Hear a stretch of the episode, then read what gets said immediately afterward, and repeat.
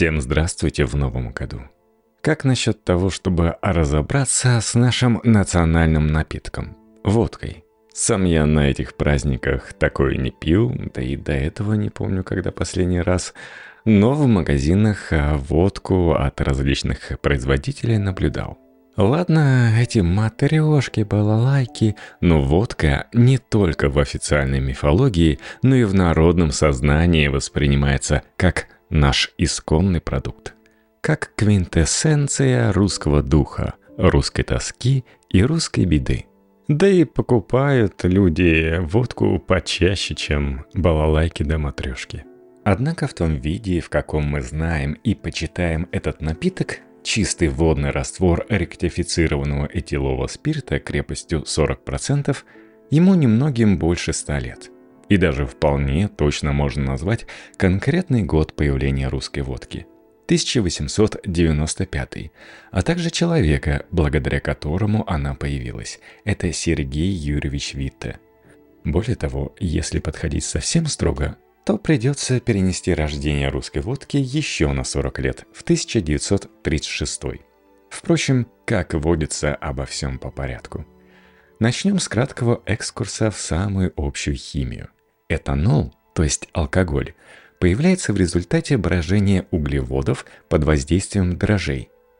Так получается вино, пиво и прочие слабоалкогольные напитки, известные с самых древних времен по всему миру. Россия – северная страна. Виноград здесь не растет. А потому, как и во всех странах севера Европы, основными напитками, как минимум до XVI века, тут были мед и пиво – крепостью не больше 10%. Чтобы получить большую концентрацию алкоголя, необходима дистилляция, процесс перегонки, выпаривание спиртов и охлаждение их с последующей конденсацией. Дистилляция позволяет делать напитки с содержанием алкоголя 15-20%, а при многократном повторении этого процесса можно получить концентрацию 50-70%.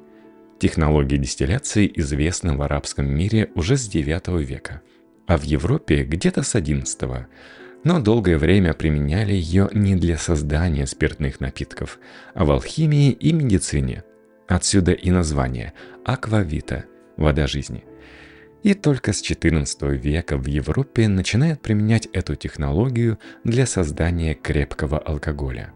Дистилляция не создает чистый спирт – в конечном продукте сохраняются разнообразные примеси и масла. Исходное сырье, технологии перегонки, условия и срок выдержки очень сильно меняют вкус конечного продукта. Отсюда и то вкусовое разнообразие крепких алкогольных напитков, которые мы сейчас можем видеть в магазинах и в меню баров. Соответственно, все эти грапы, кальвадосы, виски, бурбоны, раки – это именно дистилляты – а что Россия? До 16 века тут пили исключительно слабоалкогольные напитки. Но с 16 века активно распространяется винокурение, производство крепкого алкоголя на основе дистилляции. Как и во всех странах северного пояса Европы, русскую аквавитта делали на основе зерновых. Но в нашем случае это была вполне уникальная рожь. А называли русские свой крепкий алкоголь вином или хлебным вином, или простым вином. Что касается крепости, то у хлебного вина было два основных стандарта. Полугар при поджигании выгорала ровно половина, 38%, и трехпробное вино. При поджигании выгорало две трети объема, 50%. Пили, разумеется, и более простые варианты с крепостью 15-20%. Но такие напитки вином обычно не называли. Напомним, способом дистилляции можно получить спиртовой раствор с содержанием не более 70% этанола. Для производства даже очень крепкого алкоголя этого было более чем достаточно. 50-70% растворы чаще всего просто разбавляли водой до тех же 38% полугара. Однако в середине XIX века появляется технология разделения жидкостей в ректификационных колоннах который позволяет делать куда более чистые спирты от 90 до 95,5%. В таких спиртах почти нет примесей. и для медицинских и технических нужд они подходят куда лучше, чем полученные при дистилляции. А потому технология эта стремительно развивается.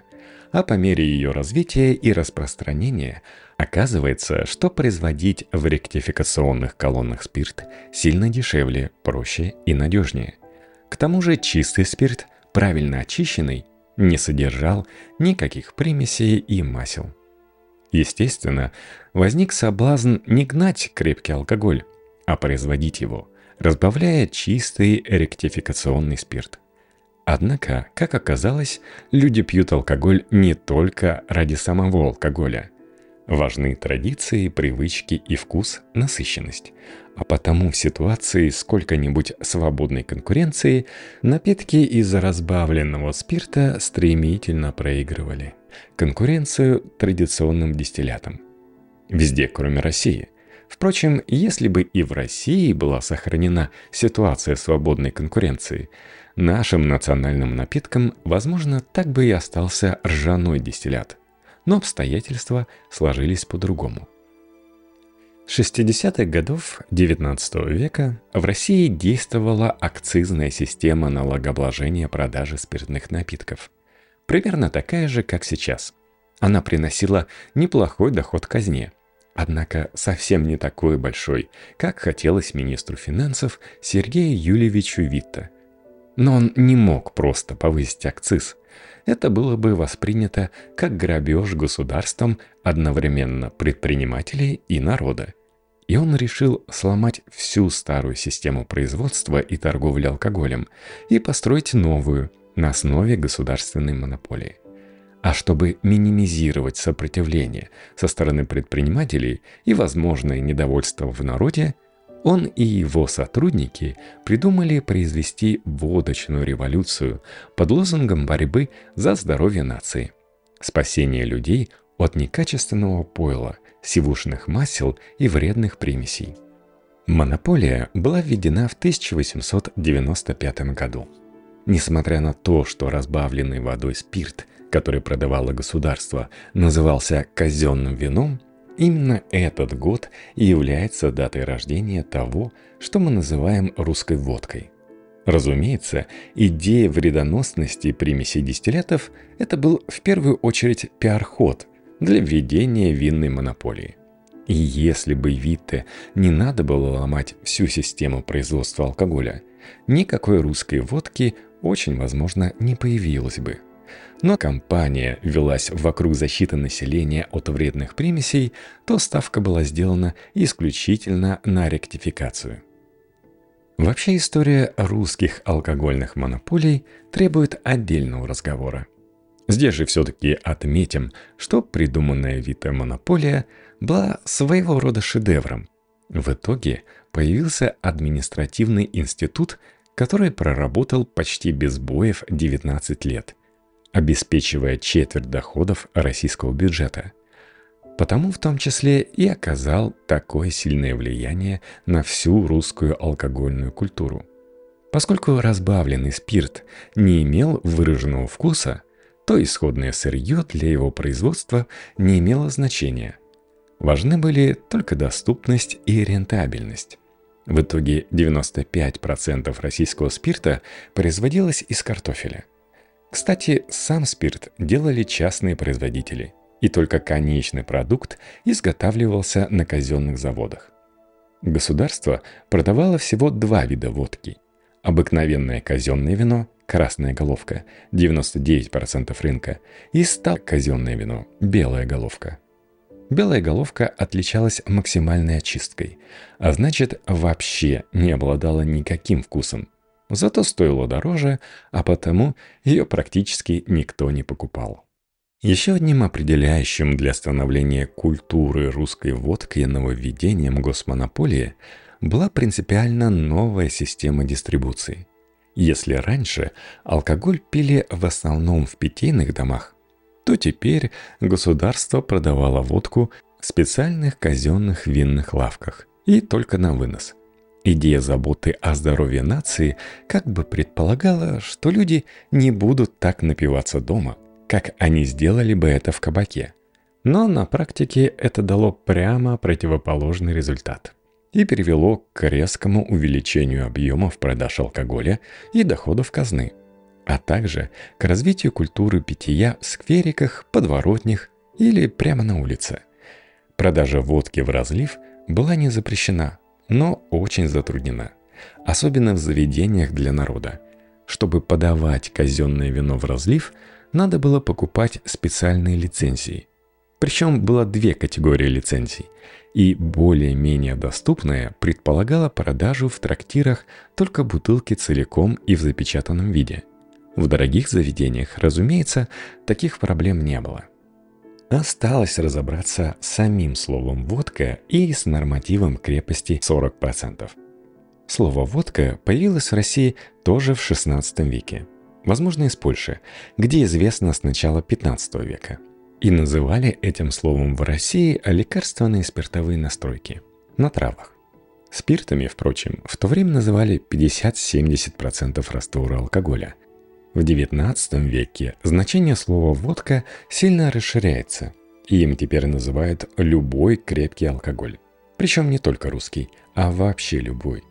И в этом значении появляется на этикетках и в названии заводов, производящих крепкое спиртное – но, как мы видим, еще в начале XX века официальное название основного и, по сути дела, единственного крепкого спиртного напитка по-прежнему вино. Водка его часто называют в быту, но покупают и продают под названием вино. Его продолжают называть вином и при советской власти, когда в 1924 году был отменен сухой закон и возрождена алкогольная монополия – Вводили, кстати, сухой закон на фоне войны. Этикетки с названием «водка» на бутылке начинают появляться с конца 20-х, но именно появляться. И только в 1936 году был принят советский государственный стандарт ГОСТ продукции, в котором за 40% раствором ректификационного спирта было закреплено название «водка». То есть по большому гамбургскому счету Русской водки, которой мы ее знаем, нет еще и 100 лет. И да, откуда взялись эти 40%? Разработку рецептуры русской водки и норматива крепости в 40% часто приписывают Менделееву. Причиной, судя по всему, является название его докторской диссертации о соединении спирта с водой. Но эта работа посвящена не изучению свойства напитка, а принципам и логике измерений – то есть это чисто научный труд, никакого прямого отношения к производству спиртных напитков не имеющий. А 40% появились вовсе не из химических, а совсем наоборот, из фискальных расчетов. До 1895 года в России действовала акцизная система налогообложения алкогольной продукции. Отправной точкой в расчете стоимости акцизов была базовая крепость. Традиционным эталоном крепости, как вы помните, был полугар – 38%. Это было удобно, пока не появились спиртометры. Выгорание половины объема можно было легко измерить. Но когда появились спиртометры, то министру финансов Рейтерну в 1866 году пришла в голову идея округлить эту сумму, исключительно для удобства расчетов. Если подводить какой-то итог, то, наверное, придется сказать, что суровость, крепость и простота нашего национального напитка происходят вовсе не из русского народного духа. Если бы не страстное желание русского государства обирать население, прикрываясь заботой о нем, то, может быть, мы сейчас привычно смаковали сложные обертона ржаных полугаров. Но все это не очень содержательной фантазии – русское государство и есть главная проблема, главная сила, а часто, очень часто, и главная беда русской жизни. А потому, наверное, есть большой смысл в том, что именно водка, беспримесный и безвкусный алкоголь, навязанный государством, стала символом России и главным народным напитком. Текст Андрея Громова для «Репаблик».